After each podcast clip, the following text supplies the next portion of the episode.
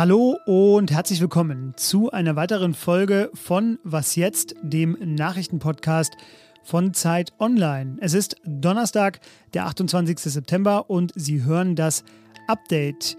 Dort wird es gehen um die EU-Asylreform, um eine sich auflösende Republik, um die Frage, wie wählt eigentlich Ihr Stadtviertel oder Ihr Heimatdorf und um stillstehende VW-Bänder. Das alles jetzt hier. Mein Name fehlt noch.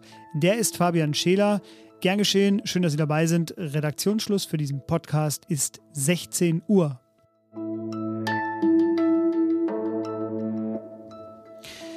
Gestern das Machtwort des Kanzlers, heute dann die Zustimmung. Die EU-Asylreform wird nicht an Deutschland scheitern. Innenministerin Nancy Faeser sagte heute in Brüssel, dass man dem Kompromiss zustimmen werde. Damit ist auch klar, auch die vor allem bei den Grünen umstrittene Krisenverordnung wird Deutschland akzeptieren. Faeser sagte, es sei ein hervorragend ausgehandelter Kompromiss. Ich verweise hier gerne auf das Gespräch in unserer heutigen Morgenfolge. Die Verhandlungen über die Asylreform gehen nun weiter im EU-Parlament. Der Plan ist es, die Reform noch vor der Europawahl im kommenden Mai beschlossen zu haben. Und Nancy Faeser hat sich auch dort in Brüssel zu Friedrich Merz geäußert. Der hatte ja gestern behauptet, die Leute hier in Deutschland, die werden noch wahnsinnig, wenn sie sehen, dass 300.000 abgelehnte Asylbewerber beim Arzt sitzen und sich die Zähne neu machen lassen, während die deutschen Bürger keine Termine kriegen. Das ist erstens falsch und zweitens sagte Feser dazu. Völlig unangemessen, gerade in diesen Zeiten. Wir haben große Herausforderungen. Da sollte man nicht noch dazu beitragen, dass die Gesellschaft sich spaltet, weil es in der Sache einfach falsch ist. Denn Asylbewerber können nur in Notfällen, wenn wirklich was vorliegt, äh, zum Zahnarzt überhaupt gehen. Ein Staat löst sich auf. Die Regierung der international nicht anerkannten Republik Bergkarabach hat angekündigt, dass sie sich zum 1. Januar 2024 hin auflösen wird. Dann beendet die Republik Bergkarabach ihr Bestehen, so heißt es in dem Schreiben. Diese Auflösung ist Teil der Kapitulationsbedingungen. Aserbaidschan hatte die Republik Bergkarabach ja militärisch besiegt und die Bevölkerung, die nun bleibt, die müsse sich mit den Gesetzen Aserbaidschans vertraut machen und dann entscheiden, was sie tun wolle, sagte die sich auflösende Exekutive. Erwartet wird aber das Gegenteil, nämlich dass fast alle ethnischen Armenierinnen und Armenier, es sollen ungefähr 120.000 sein, Bergkarabach verlassen. Wo hören Sie uns? In der Innenstadt einer deutschen Großstadt? Dann wählen Sie tendenziell eher grün oder wohnen Sie in Dresden? Dann wird es interessant, denn da sind je nach Stadtviertel gleich fünf verschiedene Parteien mal die stärkste Kraft. Woher weiß ich das alles? Unser Datenteam hat mal wieder eine sehr spannende Visualisierung gezaubert und zwar mit den Wahlergebnissen der Bundestagswahl 2021 herausgekommen.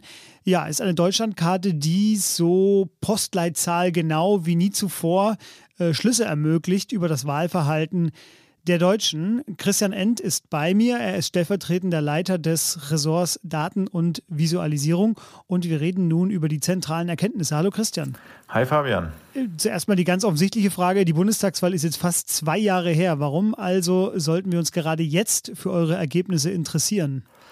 Ja gut, es ist natürlich immer noch die, die neueste Bundestagswahl, also die, die aktuellsten Daten, die wir bundesweit haben. Ähm, und wir haben auch bei den Landtagswahlen, die in der Zwischenzeit waren, die zum Beispiel in, beispielsweise die in Berlin äh, noch nicht so lang her ist, immer wieder diese Muster gesehen. Und das war für uns dann der Anlass, uns das mal bundesweit anzuschauen. Wir denken, dass sich da nichts Grundlegendes geändert hat und aber vielleicht so ein bisschen dieser Stadt-Land-Konflikt oder auch zwischen Stadtrand und Stadtzentrum äh, der Konflikt ähm, jetzt auch aktuell nochmal vielleicht an Schärfe gewonnen hat und darum gerade jetzt besonders brisant ist. Hm. Du hast Berlin ja schon angesprochen, da war es ja tatsächlich sehr offensichtlich äh, innerstädtisch viel grün und rot und äußerstädtisch oder sag ich mal Stadtrandgebiet dann eher blau bzw. schwarz. Ähm, wir versuchen ja ständig uns dem Gemütszustand des Landes irgendwie zu nähern. Zuletzt haben wir das hier bei uns im Podcast erst wieder heute in der Morgenfolge getan. Was verraten denn eure Daten jetzt dazu? Also du hast den Stadt-Land-Konflikt schon angesprochen. Was habt ihr denn noch herausgefunden? Was uns einfach selber total überrascht hat, ist, wie einheitlich dieses Muster eigentlich ist, egal wo man hinschaut in Deutschland. Egal, also wir haben uns jetzt eben vor allem Städte angeschaut, aber egal, ob diese, ob das ganz große Millionenstädte sind oder eher so mittelgroße Städte mit vielleicht auch nur 50.000 Einwohnern, egal ob die irgendwo in Ostdeutschland liegen oder im Westen, ob das Arbeiterstädte sind oder akademische Uni-Studentenstädte. Wir sehen eigentlich fast überall sehr ähnliche Muster. Also wir haben eigentlich immer diesen ähm, Innenstadtkern, der quasi großteils grün wählt und außenrum so einen Ring.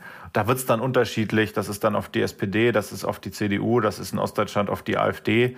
Aber so dieses Muster mit Kern und, und Ring, das fanden wir einfach sehr auffällig ähm, in, in nahezu allen Städten.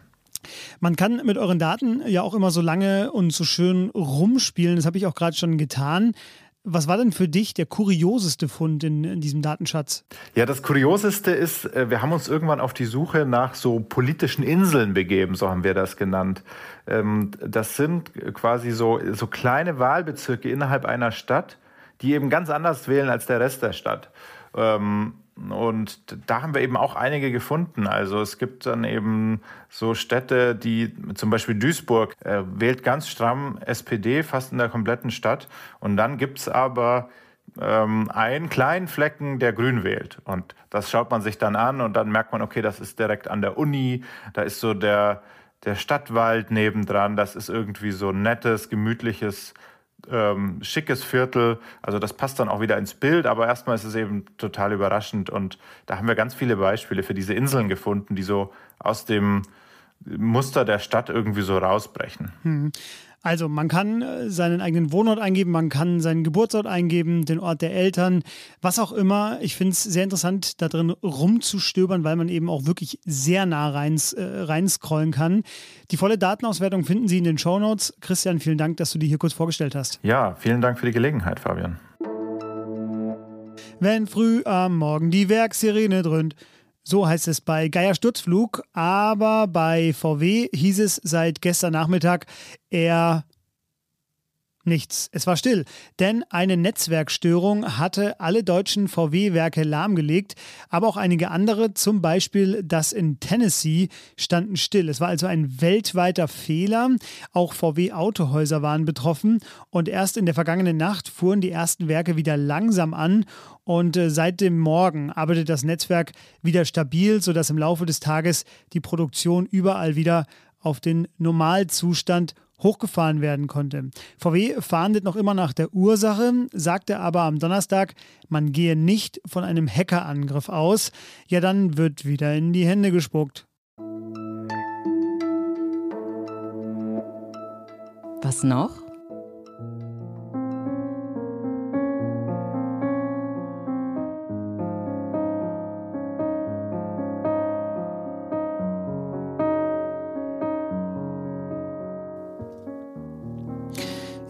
So ist in etwa die Stimmung hier bei uns, bei Zeit Online, aber auch bei den Kolleginnen und Kollegen vom Tagesspiegel.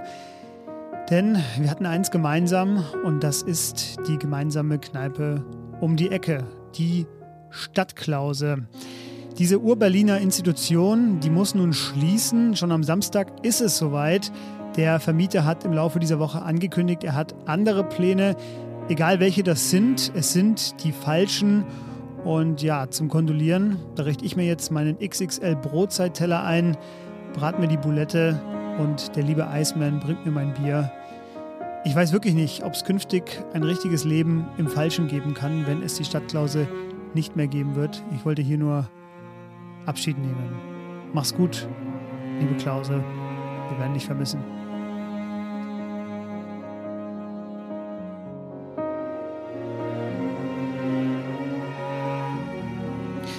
Und die traurigen Nachrichten reißen nicht ab.